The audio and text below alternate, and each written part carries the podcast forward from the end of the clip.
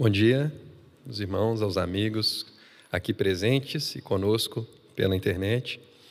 Nós estamos já na nossa nona mensagem da série do fruto do Espírito. Estamos hoje no nosso oitavo aspecto do fruto do Espírito. Então você já deve estar sabendo que a gente vai abrir em Gálatas, capítulo 5, e vamos ler juntos. Gálatas, capítulo 5, a partir do verso 22.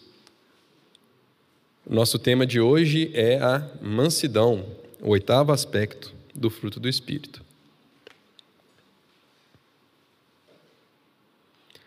Gálatas 5, 22, a gente vai ler um pouquinho mais, a gente vai ler até o início do capítulo 6, tá?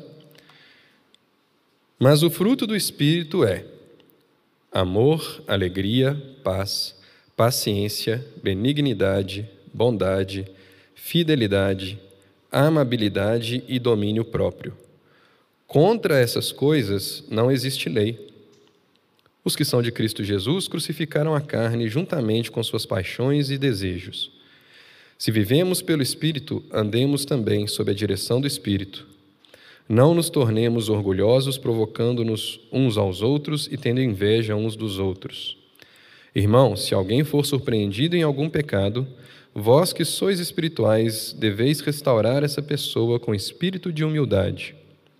E cuida de ti mesmo, para que não sejas tentado também. Até aí. Feche seus olhos, curva sua cabeça, vamos orar ao nosso Deus uma vez mais. Senhor, nosso Deus, nós te damos graças na manhã desse dia.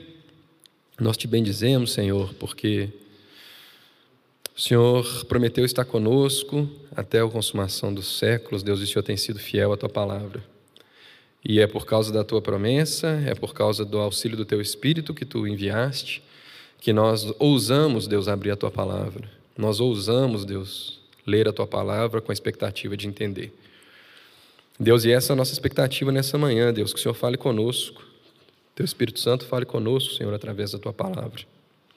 Descortina, Deus, o teu conselho para nós. E Deus, abre os nossos corações para que nós possamos praticar, Deus, sermos não somente ouvintes, mas operosos praticantes da tua palavra. Oração da tua igreja, da comunidade batizada em Cristo Jesus. Amém. Bom, pessoal, como dissemos então, hoje é o oitavo aspecto do fruto do Espírito e é a mansidão. Um pequeno esclarecimento, né? Quem prestou atenção aí, quando a gente leu a passagem aqui na Almeida século 21, a palavra mansidão não apareceu, né? Apareceu a palavra amabilidade. Quando nós pregamos sobre o quinto aspecto né, do fruto do Espírito, nós já dissemos, então só estou lembrando, que amabilidade é uma palavrinha que nós, nessa série, estamos considerando como a maioria das traduções, mais ligada ao quinto aspecto do fruto, e para o oitavo aspecto do fruto, então, que aqui na Almeida século 21 está né, tá como amabilidade, nós vamos utilizar a palavra que é mais comumente encontrada em outras traduções, que é a mansidão. Tá? Então, só esse pequeno esclarecimento no início. O que é a mansidão, meus irmãos? Mansidão vem de um termo grego que é prautes, né? a tradução né, do original grego prautes. Mansidão é prautes e o manso é praus.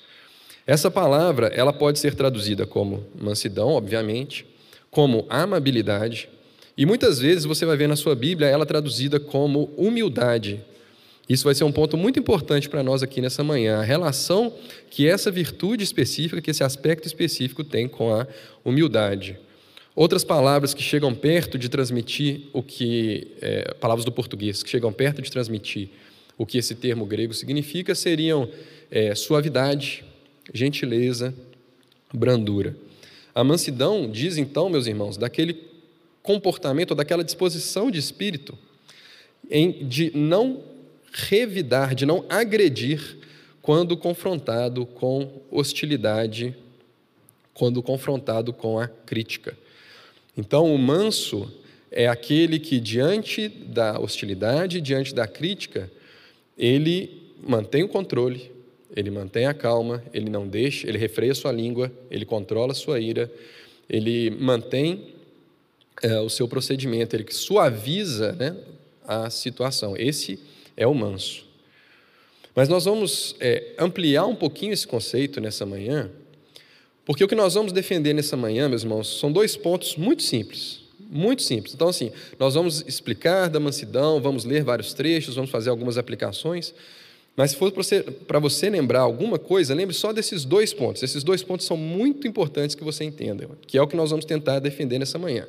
Primeiro, é que a mansidão bíblica ela é uma virtude distintivamente cristã. A mansidão é uma virtude distintivamente ou distintamente cristã. Somente o crente em Cristo Jesus é manso nos termos que a Escritura define mansidão. Esse é o primeiro ponto. Somente o crente é manso. E o segundo ponto, meus irmãos, que a gente vai defender nessa manhã, é que a mansidão bíblica está ligada, intimamente ligada, na humildade. Então, somente é manso aquele que antes é humilde. E se você não é manso, se você não mostra essa mansidão, essa capacidade, né, essa, essa disposição não agressora, se você não mostra isso na sua vida, a raiz dessa sua falta de mansidão está no seu orgulho. Então são dois pontos. Só o crente é manso, a mansidão é distintivamente cristã. E o segundo ponto é: só é manso quem é humilde. Quem não é manso, a raiz dessa falta de mansidão está no orgulho. Então nós vamos tentar é, trabalhar em cima desses dois pontos, vamos orientar a nossa reflexão aqui nessa manhã em torno desses dois pontos, para a gente ver como é a visão bíblica de mansidão. O primeiro deles, então, é que a virtude da mansidão é um traço distintivamente cristão. Eu queria te mostrar uma, é, uma passagem na, nas Escrituras que está lá no Salmo. Você pode abrir comigo, por favor, Salmos, é, capítulo 37. É o Salmo 37, melhor dizendo, né?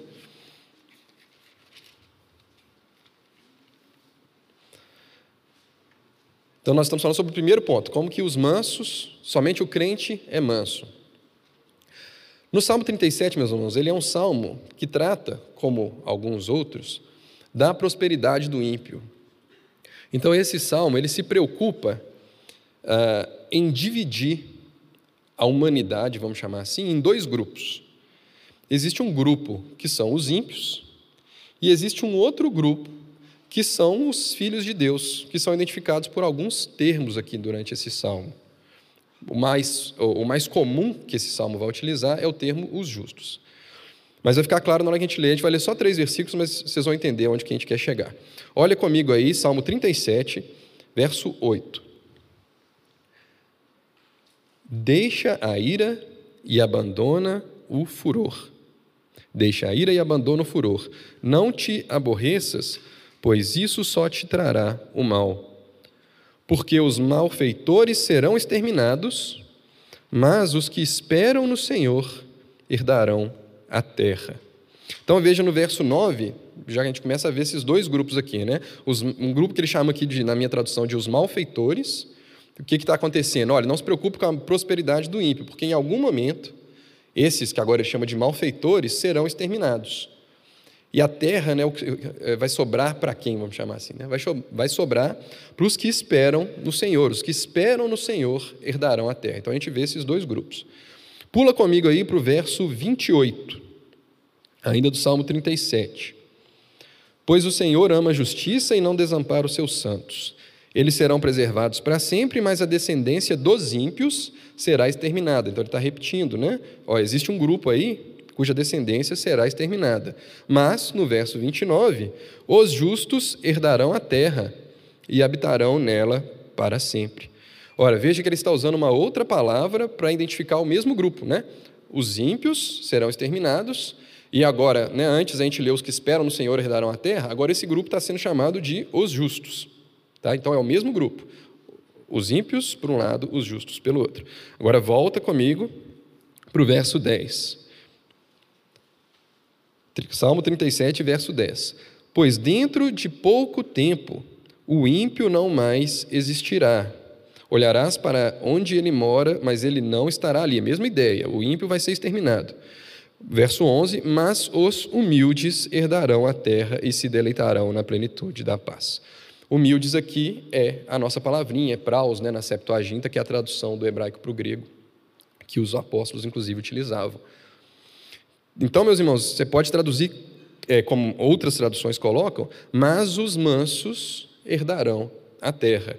Então, um grupo é o grupo dos ímpios, é o grupo dos não regenerados, é o grupo dos réprobos, né, como a gente costuma tratar na teologia. O outro grupo ele pode ser conhecido por muitos nomes. Né? Aqui a gente viu três deles. A gente é, está mais acostumado a chamar de os justos. Mas ele, quando ele vai escolher palavras para identificar esse grupo e distingui-lo do outro grupo, uma das palavras que o Espírito Santo inspira o salmista a utilizar é os mansos. Porque a mansidão caracteriza esse grupo de pessoas. Os mansos herdarão a terra. Onde que você já ouviu essa frase? Sermão do Monte, né? Mateus capítulo 5, verso 5, não precisa abrir, mas é exatamente isso. Bem-aventurados os mansos, pois eles herdarão a terra. Então, o Senhor Jesus, quando está né, proferindo o seu sermão na montanha, ele usa o que está aqui no Salmo 37 para dizer: olha, no meu reino, a lógica do meu reino, ela é tal que aqueles que são bem-aventurados são os mansos. Então, esse grupo de pessoas eleita, esse grupo de pessoas escolhida, em oposição ao grupo, né, em distinção ao grupo dos ímpios, ela é caracterizada por essa virtude de mansidão, ao ponto de, ao se referir a esse grupo, ele estar bem identificado pela palavra mansos. Ficou claro, gente, o ponto aqui? Então, os crentes, o povo de Deus, se identifica pela mansidão. A mansidão é uma virtude tão importante e tão característica do nosso caráter, ou deveria ser, ou deve ser, que os cristãos podem e são identificados com essa virtude, por meio dessa virtude, sendo identificados como os mansos. Os mansos que herdarão a terra. Os mansos que operam segundo a lógica, são aqueles que operam segundo a lógica do reino de Deus. Então, só é manso no sentido bíblico, realmente, o grupo dos crentes, o grupo dos eleitos. Para a gente entender então o segundo ponto, começar a entender o segundo ponto, que é só é manso quem é humilde, a gente precisa ver então a relação entre essa virtude e a humildade. Uma boa forma de fazer isso seria a gente começar definindo, como definimos o que é mansidão, definir o que é a humildade nesse sentido que nós estamos colocando aqui. Meus irmãos, a humildade ela tem dois aspectos, ou ela tem duas dimensões. Você pode falar de humildade em relação a Deus e de uma humildade em relação ao próximo, na direção de Deus e na direção do próximo. Em relação a Deus, meus irmãos, é, ela tem a ver com você reconhecer a sua posição ou o seu valor diante de Deus. A palavra humildade, ela no seu, na sua raiz ali, né, na sua etimologia, ela tem a ver com se rebaixar, com se abaixar, com se diminuir. Rebaixar, diminuir. Isso que, que é a ideia trazida por humildade. A palavra rebaixar atualmente me traz péssimas memórias. Assim. Rebaixamento não é uma coisa que tra traz boas memórias no momento, não. Mas, enfim, é, a, a palavra tem esse, essa ideia né, de você estar se rebaixando. Então, a ideia, meus irmãos, que diante de Deus, diante de Deus, você, você quando você é colocado diante de Deus. Porque, lembre, nós fomos criados para ser a imagem de Deus, mas o nosso pecado nos afasta do Senhor. Nosso pecado nos afastou, nos deixou é, com esse relacionamento prejudicado. E a humildade é como se fosse esse momento em que você é colocado novamente diante do Criador e aí você vê você pelo que você é. E aí, quando você vê pelo que você pelo que você realmente é, você vê que você não tem mérito, algum, você não tem justiça própria alguma, você se vê como pobre e necessitado e em completa dependência do Senhor. Esse é o verdadeiro humilde, aqui diante de Deus se vê em completa dependência de Deus. E não só isso, meus irmãos, mas quando a gente se vê em completa dependência de Deus, quando a gente está diante, de, é, diante dele, nós entendemos que essa dificuldade, essa necessidade, essa nossa imensa dependência do Senhor foi suprida em Cristo. Então a gente se humilha na presença do Senhor e a, e a gente acha graça na presença dele. E é evidente, meus irmãos, que uma pessoa que tem essa, essa experiência de humilhação, né, no bom sentido, diante de Deus, de se tornar humilde, é evidente que isso vai refletir no nosso relacionamento com os outros. Então, quem é o humilde em relação ao outro? O que significa esse aspecto da humildade em relação ao outro?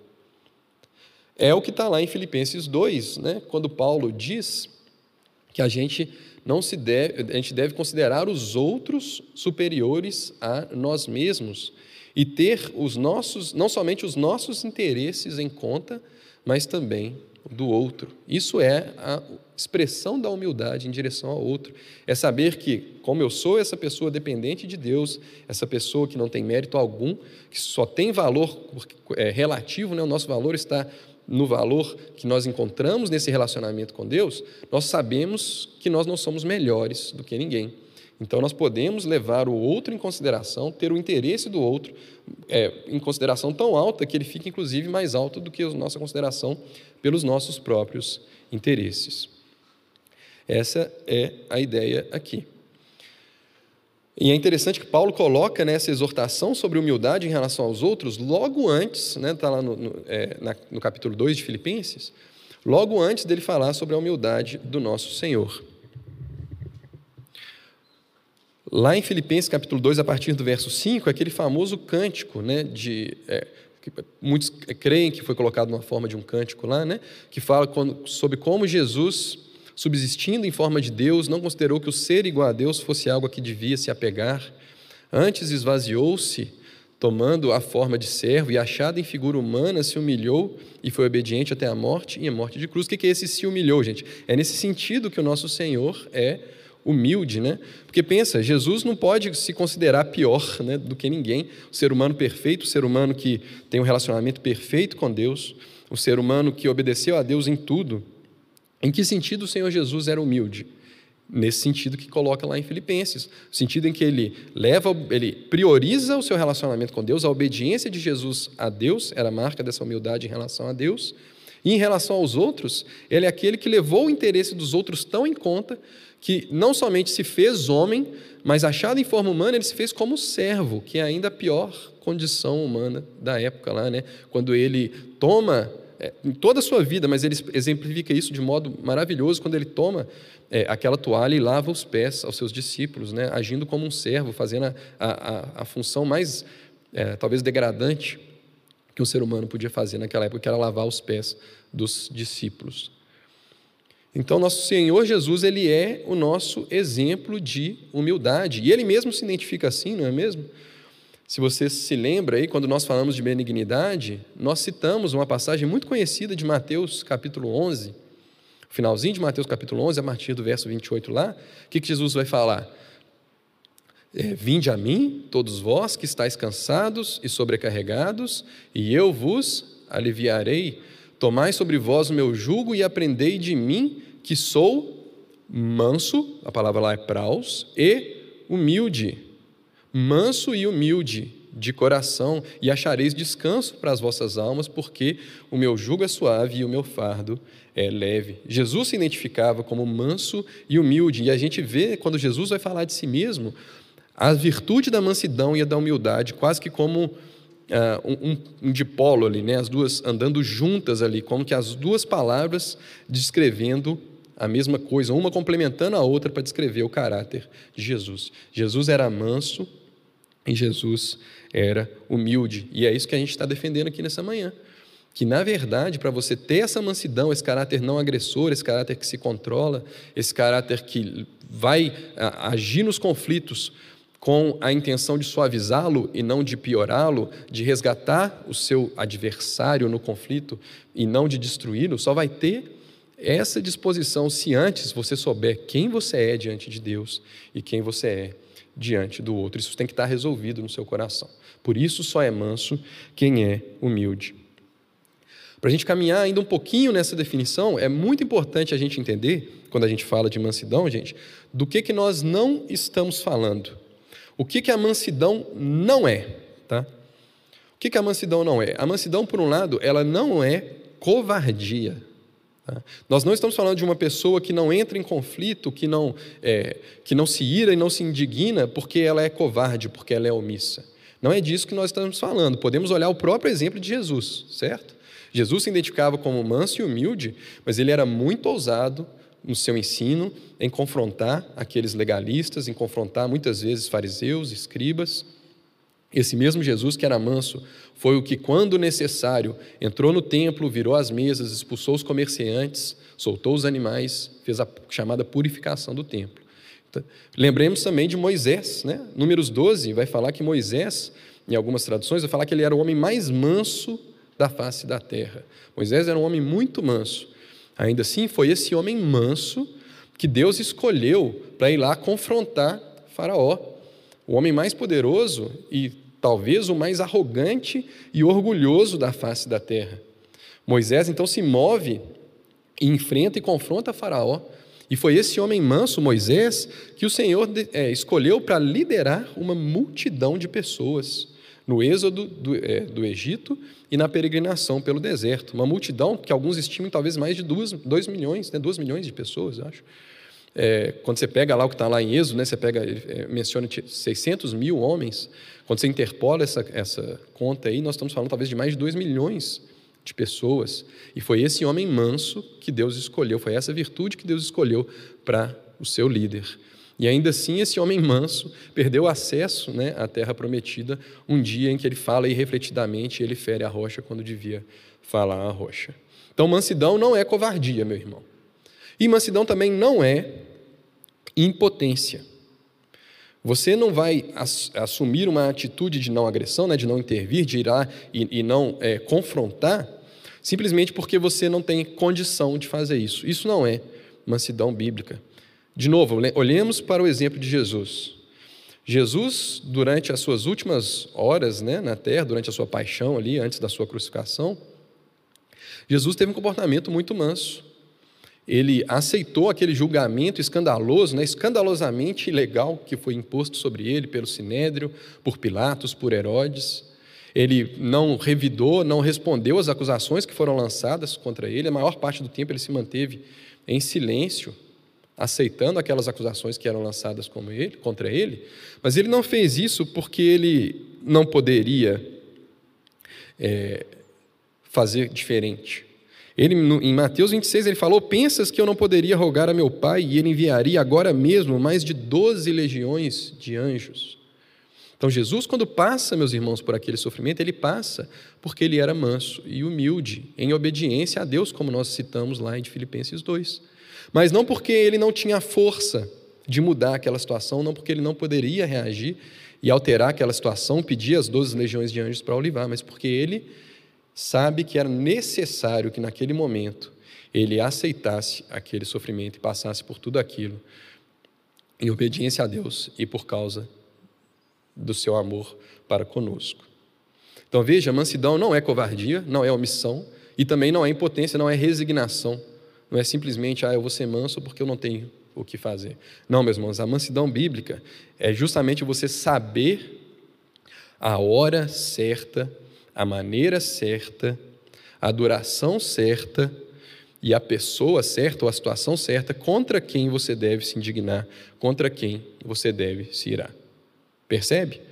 Não é que você vai se transformar no capacho da porta, né?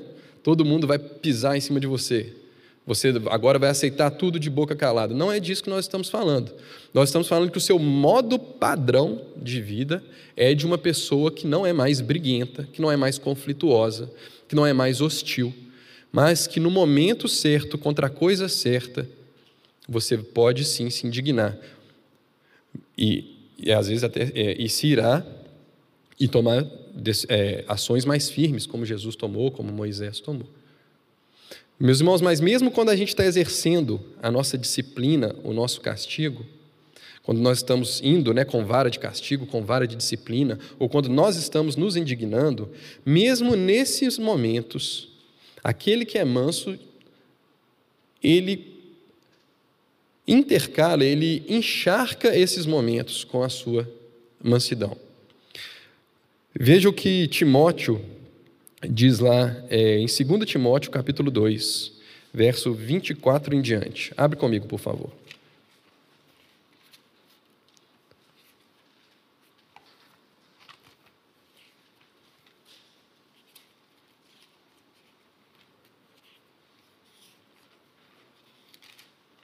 2 Timóteo, capítulo 2, a partir do verso 24.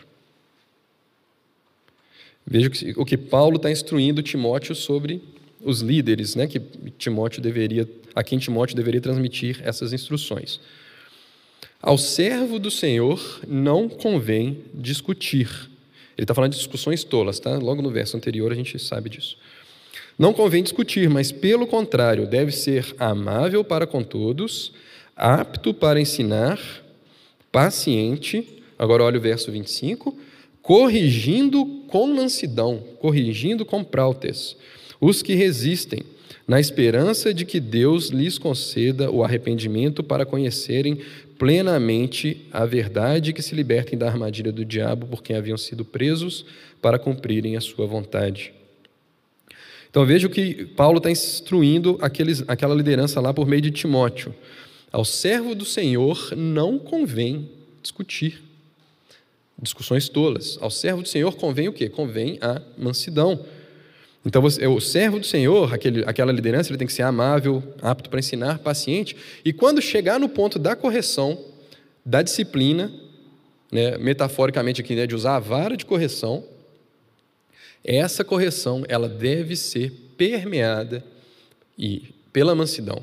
Ela deve ser levada a cabo sem deixar de lado a mansidão. Por quê? Porque você não está querendo destruir aquela pessoa com seus argumentos, com a sua forma, com a sua verdade, vamos, né? vamos chamar assim. Você está querendo, na verdade, que Deus, você está na esperança de que Deus corrija aquela pessoa, porque você é humilde. Você sabe que a ira do homem não produz justiça de Deus. Então, quem que pode de fato corrigir, mudar o coração daquela pessoa que está sendo corrigida? É somente o nosso Senhor. E como você é humilde, você sabe disso, mesmo a sua correção pode ser permeada e será permeada pela mansidão. Um outro exemplo, é, nós, quando abrimos aqui a nossa reflexão, nós lemos Gálatas, né? a gente leu a partir do verso 22, e a gente esticou a leitura um pouquinho até o, cap, o verso 1 do capítulo 6. E nós fizemos isso de propósito, porque lá no, cap, no verso 1 do capítulo 6, é a primeira aplicação prática que Paulo faz de um fruto do Espírito ali no contexto. Né? Ele acaba de listar os frutos do Espírito, e a primeira, ou, ou, o fruto, né, os aspectos do fruto, e o primeiro aspecto que Paulo vai utilizar de forma prática, vai aplicar de forma prática, é justamente a mansidão. Tamanha sua importância. O que, que ele vai dizer lá no, no finalzinho do verso 5, é, verso, perdão, do capítulo 5, no verso 26? Não nos tornemos orgulhosos, provocando-nos uns aos outros e tendo inveja dos, uns dos outros. Isso é o oposto da mansidão, como nós estamos defendendo nessa manhã.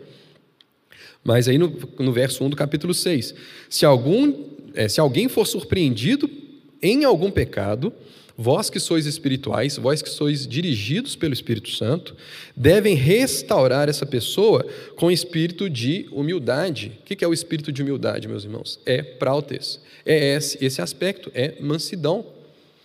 Por quê? Veja no, no finalzinho do verso. E cuida de ti mesmo para que não sejais tentado também. Então, mesmo você pega uma pessoa em pecado, você, repre... É, você é, surpreende aquela pessoa na prática de um pecado. Como você está sendo dirigido pelo Espírito Santo, como o Espírito Santo está formando o caráter de Cristo em você, você não vai ser a pessoa que vai contribuir para destruir aquela pessoa ainda mais, passar para o último grau da disciplina, já excluir aquela pessoa, a tratar aquela pessoa como se ela não fosse parte do corpo, imediatamente. Mas você vai repreender aquela pessoa porque ela fez uma coisa errada, mas essa repreensão será feita com mansidão, com espírito de mansidão. Por quê? Porque você é humilde. E você sabe que, assim como aquela pessoa está errando, foi surpreendida no pecado, podia ser muito bem você no lugar daquela pessoa. Cuida de ti mesmo para que não sejas tentado também. Paulo fala aqui. Percebe, meus irmãos, como a mansidão ela se manifesta como quase como um, um, uma irmã gêmea uh, da humildade. Como você é humilde, como você sabe ah, quem você é diante de Deus e você sabe quem o outro é perto de você, você se rebaixa diante de Deus e se rebaixa diante do outro. Você vai para aquela pessoa para repreendê-la com o espírito de mansidão, porque você sabe que podia ser você no lugar daquela pessoa. E você sabe que você só está onde você está por causa da graça do Senhor, porque você achou graça diante do Senhor.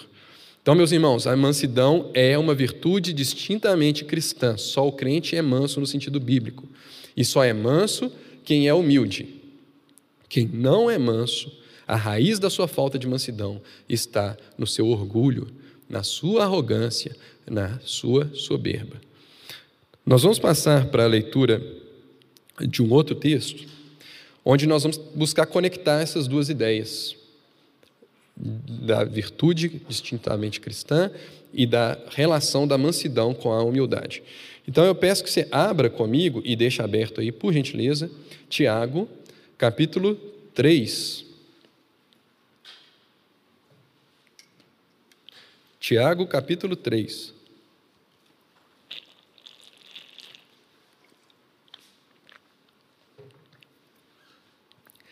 Esse é um texto, meus irmãos, que foi inclusive lido na pregação que abriu essa série né, sobre virtude, né, que foi a introdução da série. E nós vamos ler o mesmo trecho, nós vamos ler um pouquinho mais do que o trecho que foi lido é, naquela, naquela pregação e trazer algumas aplicações relativas à ênfase da nossa, nossa ênfase aqui nessa manhã. Nós vamos ler a partir do verso 13, mas só para dar o contexto para os irmãos, antes de entrar no verso 13, Tiago está falando sobre é, a língua, sobre o controle da língua e a importância, né, a impossibilidade ao mesmo tempo e da importância de se controlar a sua língua. E Tiago, para explicar esse ponto, ele vai lançar a mão de vários contrastes. Então ele vai falar do doce e do amargo, dos figos, né, representando a doçura, e das azeitonas, representando o amargor. Ele vai falar de bênção e de maldição. E ele vai agora entrar numa outra, um outro argumento, mas ele vai continuar usando os contrastes para mostrar a disparidade entre um comportamento e o outro. Então a gente vai ver agora um contraste entre do alto e terreno, entre o mundo e Deus, entre Deus e o diabo, entre o orgulho e a humildade, mansidão. Tá? Então preste atenção nisso quando a gente for ler. Tiago capítulo 3, verso 13. Quem entre vós é sábio e tem conhecimento? Mostre suas obras pelo seu bom procedimento em humildade de sabedoria. Nós vamos lendo e fazendo alguns comentários enquanto lê, tá? Então vai mantendo aberto aí. O que, que ele está dizendo aqui então? Quem se julga sábio, o que, que vai comprovar se você é sábio de verdade? São suas boas obras. Mas que tipo de boas obras?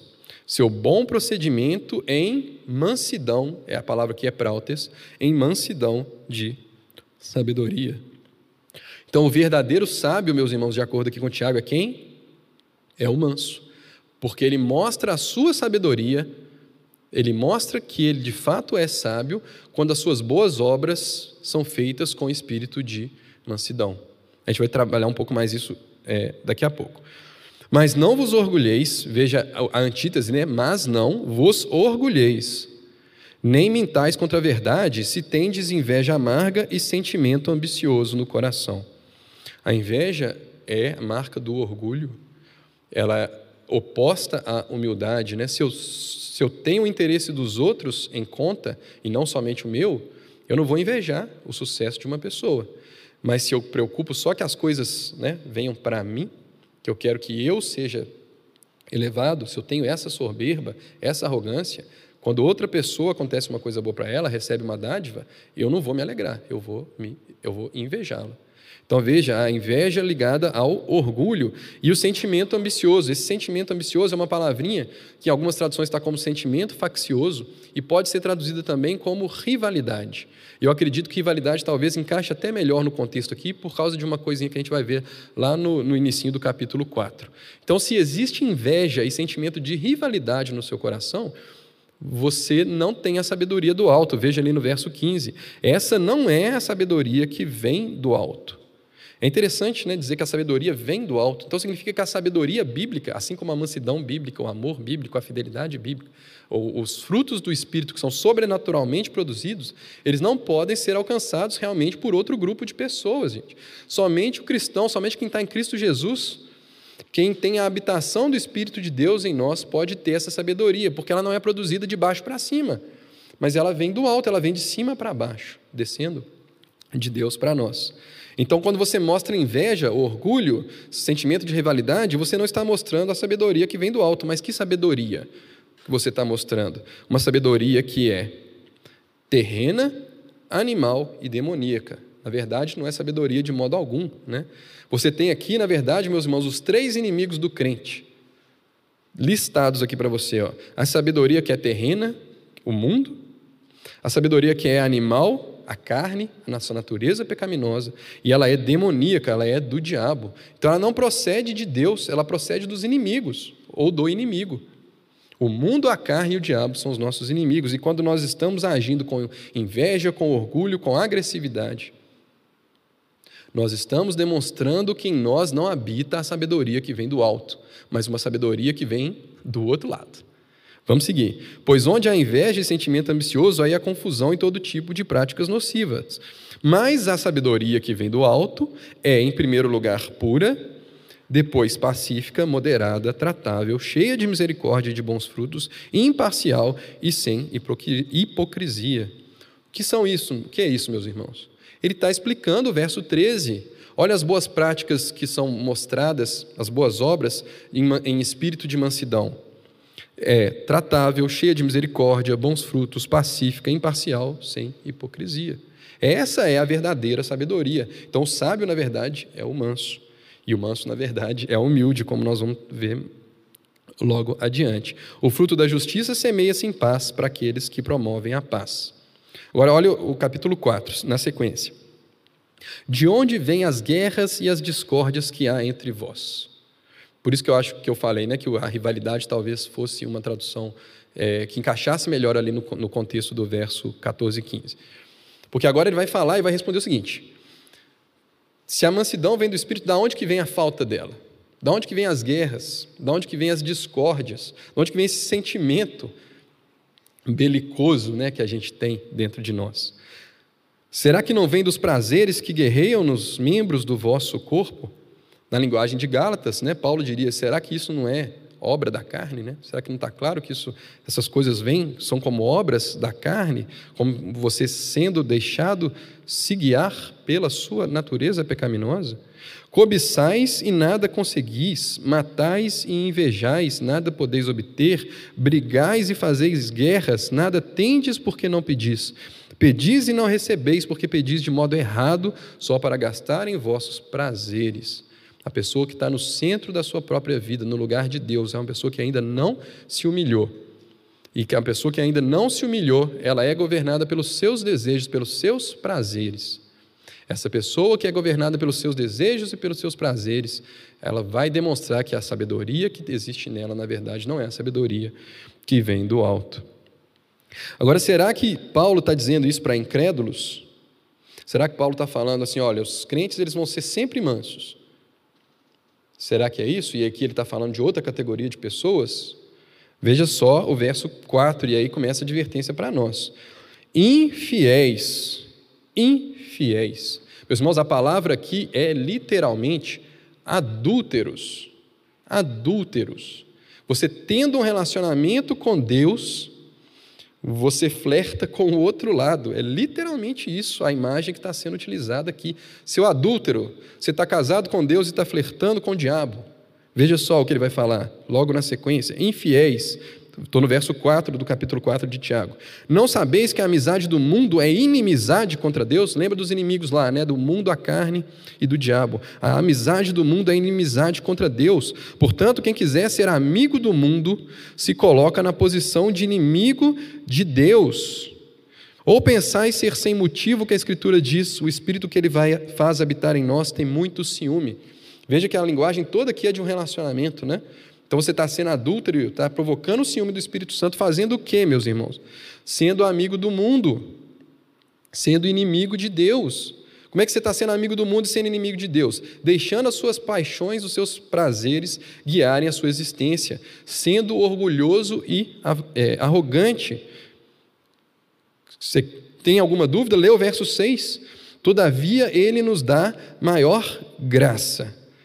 Portanto, ele diz: Deus se opõe, Deus é inimigo, Deus está em inimizade contra os arrogantes. Deus se opõe aos orgulhosos, aos arrogantes, aos soberbos. Deus se opõe aos arrogantes, mas dá graça aos humildes. Se opõe aos arrogantes. Quem são os inimigos de Deus? Os arrogantes. Quem está em oposição a Deus? Os orgulhosos. E quem está em amizade, quem está em relacionamento com Deus? Os humildes. Os que se humilharam diante de Deus, os que se viram necessitados da graça de Deus e receberam dessa graça, porque o verso 6 começa dizendo que Deus dá dessa graça. A sabedoria que vem do alto, meus irmãos, é essa graça. É essa graça de nós termos a habitação do Espírito Santo em nós, amansando esse coração orgulhoso, arrogante, invejoso, cobiçoso, esse coração que não se amansa, esse coração que quer sempre guerra, que quer sempre destruir o outro. Essa disposição é a disposição do inimigo, é a disposição do orgulhoso, não é a disposição do humilde, não é a sabedoria que se mostra em mansidão. E o que a gente faz então? Se a gente está sendo guiado por essas coisas, tem salvação para nós? Tem. Salvação tem, né? Porque ele está falando para crentes. Mas veja, o que a gente faz? Como é que a gente muda isso? Olha aí, verso 7. Assim sujeitai-vos a Deus, mas resisti ao diabo e ele fugirá de nós. Toma uma posição. Toma uma posição, seu adúltero. Qual é o relacionamento que você está fiel a ele? Sujeitai-vos a Deus, resisti ao diabo. Sujeitai-vos a Deus, resisti ao diabo e ele fugirá de vós. Achegai-vos a Deus e ele se achegará a vós. Meus irmãos, paradoxalmente quase, quanto mais a gente se rebaixa, mais próximo do Deus Altíssimo a gente está. Achegai-vos a Deus e ele se achegará vós, humilhai-vos. Veja, ele vai falar isso logo na sequência. Pecadores, limpai as mãos, e vós que sois vacilantes, purificai o vosso coração. A sabedoria que vem do alto é, antes de tudo, pura. Vacilantes, meus irmãos, a palavra é dipsicos. Tem duas psico, é, psiques, né? Tem dois ânimos. É justamente essa pessoa que cocheia entre dois pensamentos, cocheia entre duas fidelidades. Nos lembramos lá né, de Elias no alto do Monte Carmelo, com os profetas de Baal, dizendo: Até quando, Israel, vocês vão cochear entre dois pensamentos, entre dois senhores? Se Baal é Deus, serve Baal. Agora, se o Senhor é Deus, larga essas coisas.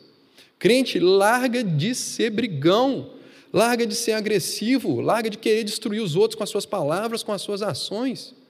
Larga disso, isso é do diabo. Resiste, resiste a essa tentação e se sujeita a Deus. Entristeçai-vos, é sério. Entristeçai-vos, lamentai, chorai. Que o vosso riso se transforme em lamento e a vossa alegria em tristeza. Muda, muda, meu irmão, muda tanto. É uma guinada 180 graus. Aquilo que antes você considerava motivo de alegria, pelo Espírito Santo você começa a ver que é motivo de tristeza. Aquilo que antes era motivo de orgulho, para você passa a ser motivo de vergonha. Porque você se achava tão bom, você gostava tanto de ir lá repreender os outros e dar conselhos e, e corrigir, quando você não vê que na verdade você estava sendo manso, era coisa nenhuma. Porque você nunca, na verdade, viu que você era tão digno de compaixão quanto aquela pessoa. Diante de Deus você está muito alto, meu irmão. Você precisa se rebaixar. Você precisa mudar, se isso é a prática da sua vida. Se transforme em lamento a vossa alegria, em tristeza, e no verso 10 para fechar. Humilhai-vos diante do Senhor, e Ele vos exaltará. Esse é o caminho. Esse é o caminho da mansidão bíblica, meus irmãos. Humilhar. Só é manso quem é humilde. Se você não é manso, você é orgulhoso. Uma equaçãozinha para você, uma equaçãozinha de lógica. Só é manso quem é humilde. E só pode ser manso o crente, meu irmão, o crente que tem o Espírito de Deus. Se você não está sendo, se não está tendo essa atitude, se a gente não está mostrando isso nas nossas obras, a gente precisa fazer alguma coisa a respeito. E essa coisa que a gente precisa fazer a respeito é tratar com o nosso orgulho e ir diante de Deus em lamento, em tristeza, em arrependimento. Meus irmãos, o quanto isso vai mudar os nossos relacionamentos se a gente permitir que a mansidão permeie os nossos relacionamentos. Homens, maridos, eu sei que nenhum de nós gosta da palavra mansidão. Não é uma virtude que o mundo vai valorizar. Não é uma virtude que o Hollywood vai valorizar, não é isso que a gente vai ver sendo valorizado na nossa sociedade. Pelo contrário, né, a gente vai ver a zoação o tempo inteiro. Ah, o cara é muito manso. Ah, o cara deixa a mulher mandar nele. Aí você não quer ser associado com esse tipo de comportamento. Mas na verdade, meu irmão, pode ser que esse orgulho seu de ser o durão, de ser o bonzão, de estar sempre certo, de tratar todo mundo dessa forma, pode estar matando seu casamento. Pode estar matando seu casamento, seu orgulhoso, seu brigão. Quem consegue viver com um homem assim? Você precisa se humilhar, Você precisa ver que você não é autoridade na sua casa porque você é melhor que a sua esposa. Você é autoridade na sua casa, e biblicamente a gente defende isso, né, o papel do marido, mas é porque você está espelhando o relacionamento de Cristo com a igreja. Grande é esse mistério quando Paulo fala do casamento, mas eu me refiro a Cristo e à igreja. Então você está espelhando um relacionamento que é muito maior que você, meu querido. Desce daí. Amansa seu coração. Trata da sua esposa bem, morre por ela, como a Bíblia né, manda, como a Bíblia exige. Esposas, esposas. A gente já viu, a gente sabe que muitas vezes o, o humor da casa, ele reflete o humor da esposa, o humor da mulher. Se você é uma mulher rixosa, se você é uma mulher briguenta, se você é uma mulher que bota em cima do seu marido um fardo que nem você consegue carregar, o que você está transformando na sua casa? Em que você está transformando a sua casa, minha irmã? Minha irmã, vai lamentar, vai se humilhar diante de Deus. Reconhece a autoridade do seu marido, ele não precisa ser perfeito para ele ser autoridade naquela casa. E ora por ele, seja uma mulher sábia, como está lá em Provérbios. E sábio a gente viu, sábio é manso. Pais, você vai repreender seu filho. Repreende seu filho com mansidão, pai. Você não tem uma autoridade absoluta sobre seu filho.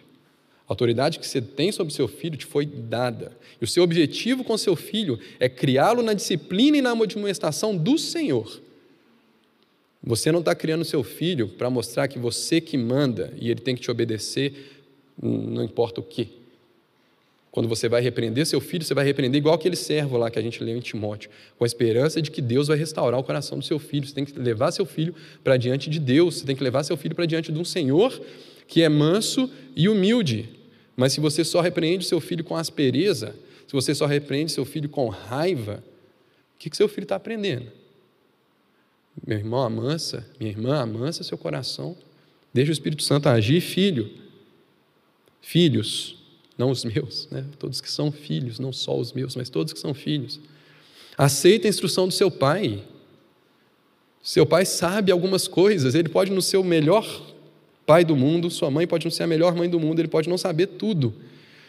Mas ele recebeu uma tarefa do Senhor que ele está tentando cumprir. Se humilha, desce daí, filho. Aceita a instrução do seu pai. Aceita a instrução do seu pai com mansidão. Os chefes, né, os patrões, você não é melhor que seus funcionários para ficar exigindo coisas deles que você mesmo não está sendo capaz de dar. Amansa seu coração, chefe. Trata seus funcionários de forma humana, não só na, na frieza da letra da relação trabalhista, mas mostra essa humildade de sabedoria, esse espírito de mansidão em relação aos seus funcionários funcionários, você que tem emprego, você que responde a um chefe, a uma autoridade, você não é bom demais para o trabalho que você está fazendo, não. Desce daí, meu querido. Isso é orgulho. Você precisa servir no lugar que Deus colocou, pelo tempo que Deus colocou, como se você estivesse servindo ao Senhor. Meus irmãos, nós precisamos que Deus revire o nosso ser e mostre todas as raizinhas de orgulho que tem ali dentro. A gente tem que ir para diante de Deus e pedir isso. É, nós sabemos que a mansidão, meus irmãos, é fruto do Espírito, isso vai ser produzido em nós. E eu acho que está muito claro essa altura, espero que esteja muito claro, que isso é algo que se Deus não produzir na gente, não vai aparecer. Não vai ter, meus irmãos. Mas nós temos indicadores se isso está ali ou se isso não está ali. Então nós precisamos revirar e diante de Deus buscar. Deus, mostra esse orgulho, Deus. Desarraiga esse orgulho do nosso coração. Nós precisamos ir para diante de Deus e nos humilhar. Senhor, a gente só é alguma coisa porque a gente é alguma coisa diante do Senhor. A gente só é alguma coisa porque a Sua graça nos alcançou. A gente só tem alguma sabedoria porque a sabedoria vem do alto e se e se aproximou de nós, e que nós possamos nos aproximar de Deus para que Ele nos livre desse orgulho e que os crentes sejam conhecidos pela sua mansidão. Que não seja um escândalo você olhar para um grupo de crentes e falar: olha, lá vem os mansos. Que isso seja o nosso objetivo, meus irmãos. Em nome de Jesus. Vamos orar.